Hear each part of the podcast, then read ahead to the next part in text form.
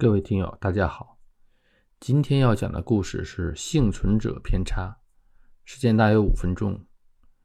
幸存者偏差是一种常见的逻辑谬误，意思是只能看到经过某种筛选而产生的结果，而没有意识到筛选的过程中忽略了被筛掉的一些关键信息。讲个故事：二战中，英国军方对轰炸归来的轰炸机进行了弹孔统计，发现飞机两翼和尾部的弹孔最多。因此，给出整改方向，强化两翼和尾部的装甲。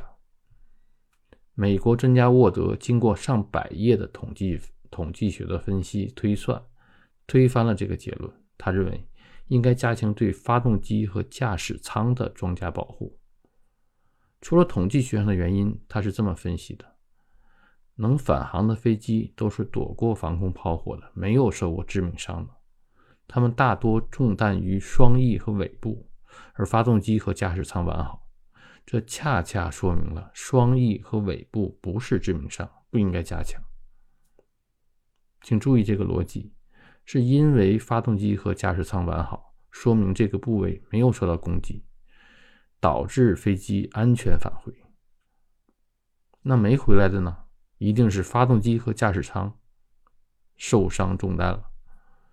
所以没有回来，因此发动机和驾驶舱才是真正致命的地方。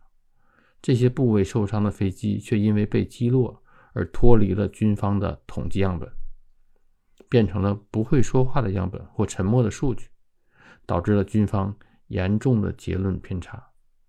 军方最后采纳了沃德的意见，结果轰炸机的生存率大大提高。再举几个例子。我们经常看到新闻报道，说这个创业成功了，那个创业成功了。最离谱的是大学生创业，毕业一到两年就能拿到千万级的投资。如果你真相信了媒体关于创业的报道，相信了创业这么容易，义无反顾的下海了，却最终赔个一无所有。中中小企业的平均寿命是二点五年，美国的中小企业的平均寿命是七年。如果创业那么容易，为什么平均寿命只有二点五年？那么是新闻造假了吗？也没有，真人真事儿。创业容易成功的这个误区，那是怎么形成的？因为新闻不会报道那些失败的、倒闭的创业企业，而正是那些没有幸存下来的创业者，恰恰是大多数。看新闻一定要警惕其中的逻逻辑漏洞，不要被类似的逻辑错误所迷惑。还有一个例子，就是身边抽烟的朋友，你劝他戒了吧，他基本也有一套说辞。你看毛主席抽烟多厉害，活了八十三岁；丘吉尔大学家天天抽，活了九十多岁。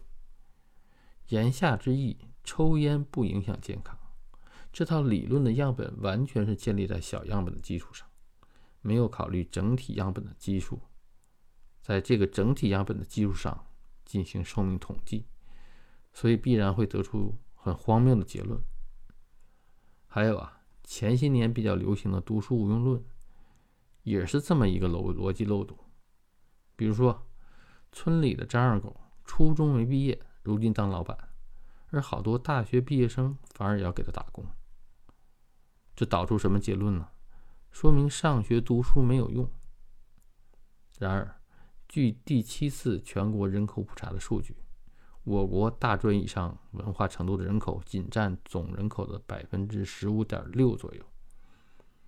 可以看出，低学历的人口远高于高学历人口，所以即便低学历者成功率远低于高学历者，也照样会导致低学历者中出现大批的成功人士。因为低学历者的绝对数字非常庞大。所以，普通人只关注了这些成功者的个例，而忽视了低学历者的庞大人口基数，所以最后导出了一个错误的逻辑的结论。再举个例子，身边经常有人说炒股发了财，炒基金发了财，但是你仔细的研究一下，就会发现不对劲儿。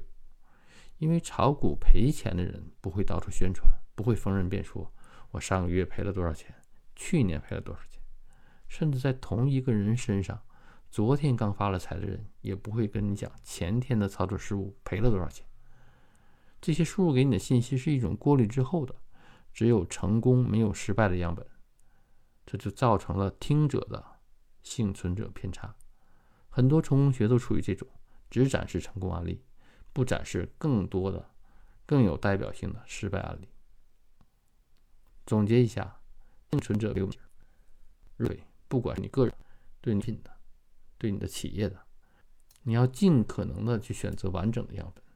你要问问喜欢你的、喜欢你的产品的人，也要问问讨厌你、讨厌你产品的人，尽可能的全面收集信息。而全面的了解信息是推导出正确结论的基石。你对今天的故事有什么看法？欢迎在评论区留言。今天的节目就到这里，谢谢大家。